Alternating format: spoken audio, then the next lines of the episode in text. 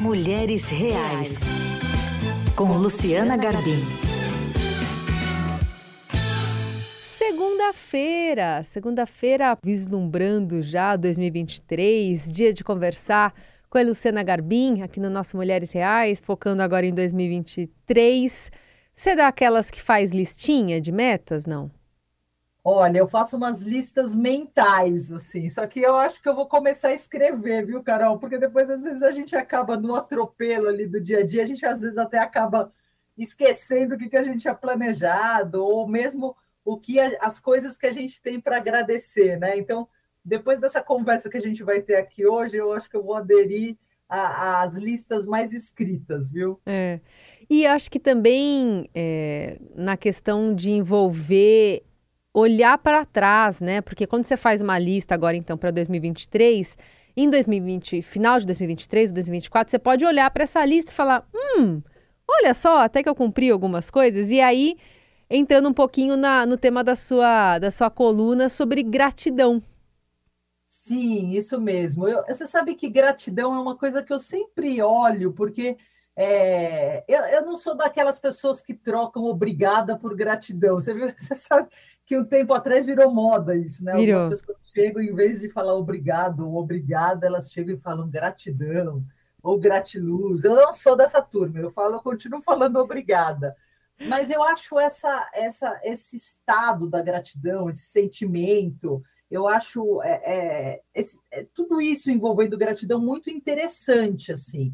E aí eu fui fazer umas pesquisas para ver, bom, como que isso é apresentado né, nas redes sociais e o que, que a ciência fala sobre isso? Então, se você vai no, no, Instagram, por exemplo, é muito interessante, assim, porque você tem milhões de marcações, milhões de, de marcações que usam essa hashtag gratidão, ou gratidão sem acento, né? São milhões, assim. É, gratidão com o tio estava com 45 milhões de marcações, sem o tio 33 milhões. Aí eu fui ver muito mais do que amizade, mais do que beleza até. Então, me surpreendeu isso. E aí eu fui atrás de pesquisas, né? O que, que a ciência já, já descobriu sobre o assunto?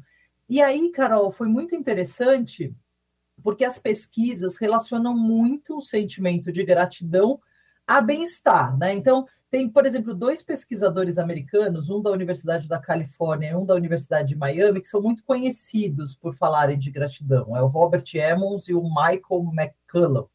E eles fizeram várias pesquisas com diferentes grupos, né? Então, uma das pesquisas, eles dividiram os participantes em três grupos. Aí, para o primeiro grupo, eles pediram que, que as pessoas escrevessem sobre acontecimentos, coisas que tinham acontecido e pelos quais elas eram gratas, né? Coisas legais e que elas se sentiam agradecidas. Para o segundo grupo, eles pediram para escrever sobre fatos que tinham irritado, assim, fatos desagradáveis, irritações ali do dia a dia e para o terceiro grupo, eles pediram para escrever sobre coisas neutras, nem positivas e nem negativas.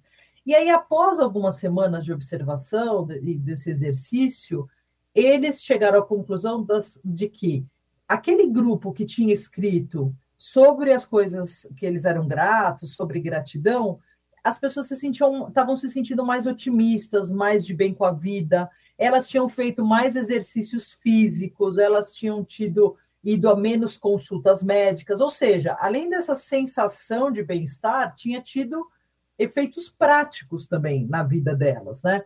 E a partir daí eles chegaram a várias outras conclusões também. Eles, eles fizeram outros estudos e, e assim, resumindo, eles dizem o seguinte, que as pessoas gratas, as pessoas que, que, que exercitam essa, essa coisa da gratidão, elas têm níveis mais altos de emoções positivas, elas se sentem com mais vitalidade, com mais satisfação em relação ao que elas têm. Elas focam mais no que elas têm do que no que elas não têm. Sabe aquela coisa do copo meio cheio e meio vazio? Uhum. As pessoas tendem a ver copo, o copo mais cheio, né? E, e aí elas têm também níveis mais baixos de depressão e estresse ao focar nessas coisas mais positivas. Então você vê que não é só uma, uma coisa assim que às vezes a gente até fala, nossa, né? Esse pessoal está meio viajando.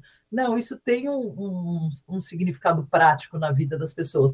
E aí é interessante que não é que essas pessoas negam os aspectos negativos da vida, não é que elas entram naquele, daquele sentimento de negação, ah, sabe, da positividade tóxica, não é isso. Elas entendem que tem coisas ruins também na vida delas, mas elas não ficam potencializando isso, elas preferem potencializar as coisas que são boas, né? É, então, achei muito interessante assim esses resultados. É isso, porque tem essa, esse movimento de positividade tóxica, né? Que você deve levar tudo na flauta, ou enfim, minimizar as derrotas, e isso também não é bom. Mas não, é porque que... aí você entra numa negação, Exato. né? Perfeito, tudo é perfeito, e aí tá tudo explodindo ao seu lado. É. Não é isso, a proposta não é essa, né? A proposta é realmente você ter uma postura realista diante da vida mas você não focar só no que é ruim, né? Você não, não ah, sobrevalorizar o que é ruim, supervalorizar o que é ruim. Não, é você também valorizar as coisas boas que tem ao seu redor, né? Não é só a grama do vizinho que é mais verde. A sua também pode ser mais verde dependendo dos olhos com que você enxerga. Uhum.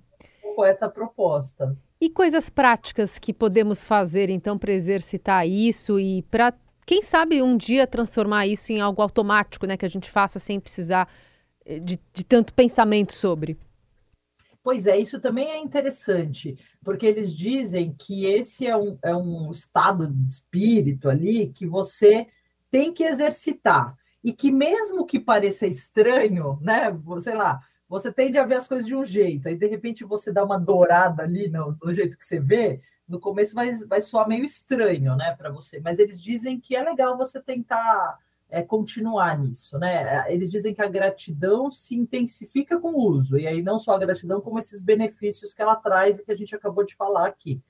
Então, tem um artigo da Harvard Medical School, por exemplo, que eles, eles dão algumas dicas né, do que você fazer para exercitar essa gratidão. Então, eles falam, por exemplo, para você escrever uma mensagem de agradecimento para alguém, alguém que você tem aí na sua vida. E você escrever e falar da alegria de você ter essa pessoa na sua vida. Sabe, às vezes a, pessoa que você convive ali, que é super importante, que você nunca falou nada para ela do quanto ela é importante, eles falam para você escrever e mandar para a pessoa. Mas, se você tiver sem tempo, ah, não consigo parar agora para escrever uma carta, diz que até agradecer mentalmente vale, assim, você começar a listar, nossa, por que, que essa pessoa que está aqui comigo ela é importante para mim, né? Quais são as qualidades que eu vejo nela, não só os defeitos, né? Porque muitas vezes a gente se relaciona com as pessoas e a gente tende a também supervalorizar os defeitos, as coisas que não dão certo. Não. Faça um exercício assim, escreva essa mensagem ou pense nessa mensagem. O que, que você falaria para essa pessoa, né? Como que seria isso? Outra dica que eles dão é manter mesmo um diário de gratidão, né? Escrever ali o que aconteceu, contar as bênçãos que você recebeu na sua vida, assim, porque ah, tem gente que acha que não tem nada de bênção na vida, mas se você vasculhar ali, você vai encontrar alguma coisa legal, né? Então, escreve isso, mantenha esse diário, começa a tentar enxergar essas coisas que são legais e que às vezes você não não se dá conta. Outra coisa que eles dizem é para deixar um horário na semana para refletir sobre o que deu certo assim na, nessa semana. Hum. Sei lá, pega lá sexta-feira à noite ou segunda de manhã, sei lá, algum um horário em que você faça esse exercício, que você coloque na sua rotina você refletir sobre o que deu certo na sua vida. Para não passar batido, né? Oi? Para não passar batido, né? Para não passar batido, exatamente, porque às vezes a gente vive naquele turbilhão e aí você não, não, não, registra isso. Pô, foi tão importante aquele momento que eu estava com meu filho, sei lá, e que aconteceu tal coisa, né? É, escreve isso, até para ele depois ler isso vai, pode ser interessante daqui a alguns anos. Outra coisa é você pensar também em como você se sentiu quando algo bom aconteceu, né? Eles falam muito sobre isso, assim, qual foi a sensação que trouxe? é um pouco também você resgatar essas sensações boas que você sente, não é só sensação ruim. E, e tem muito essa relação da gratidão. É, as pessoas que, que têm, que exercem esse sentimento da gratidão, elas tendem a, a se sentir mais ligadas com um poder superior, que pode ser a natureza, pode ser outras pessoas, ou pode ser mesmo um poder superior para quem é religioso. Isso é muito relacionado nas pesquisas. Então, o exercício de meditar, de rezar, também aparece aqui na listinha da Harvard Medical School como uma dica, né, para você intensificar esse uso. é, é isso, é você entrar em conexão com algo maior, com a natureza, com um poder superior, porque os estudos também relacionam a gratidão à empatia, a menor propensão à inveja, e olha que interessante, a julgar o sucesso assim, próprio e das outras pessoas em termos, é, não em termos de, de bens materiais, mas é, com outros olhos. Então, sempre os estudos relacionam muito essa coisa de ser grato e você é, ser agradecido pelo que você tem, pelas bênçãos que você tem, pela sua própria vida, pelas pessoas que convivem com você, pelo que você é, pelo que você possui, mas não só pelo que você possui. Não é foco só nisso. Isso aparece como um complemento desse todo que é muito maior. Muito legal, algumas dicas bem importantes, né? Essa época do ano eh, acaba sendo propensa para isso. A gente, querendo ou não, faz algum balanço, olhando o que aconteceu, até em comparação com os nossos familiares, nossos amigos. Eu, da minha parte, sou bem grata pela nossa conversa semanal aqui, é, viu? Pelas nossas conversas, Carol, Aprendi bastante, a gente conversou com tanta gente legal, né? É, muito do que nós falamos, de alguma forma acaba entrando, né? A gente tenta praticar, enfim, são conversas muito profícuas, assim, muito, muito legais. Então, que 2023 a gente continue conversando sempre às segundas-feiras e que os ouvintes e as ouvintes é, continuem gostando, né? Enfim, dando esse, esse feedback que a gente tem recebido aqui tão bom. Sim, acho que 2022 foi um ano muito intenso, foi um ano difícil, né? Mas é legal a gente rever tudo isso e a gente parece que a gente se prepara para o novo ano, né? Então, aproveito também para desejar a todos que estão nos ouvindo um ano cheio de muita saúde, muita alegria, muitos projetos realizados e muita gratidão pelo que a gente tem. Gratidão, não gratiluz. pois é. Gratidão em termos científicos, né? é. né? Não só do blá blá blá, porque isso é outra coisa também. Não adianta nada você ficar falando gratidão, gratidão e você não exercitar isso na prática, é. né? Eles falam muito isso, assim, precisa pôr em prática, senão também não adianta. Não adianta. Muito bom, Luciana Garvin conosco. Segunda-feira a gente volta a falar aqui no nosso espaço Mulheres Reais. Obrigada, viu, Lu? Um bom Imagina. ano. Imagina.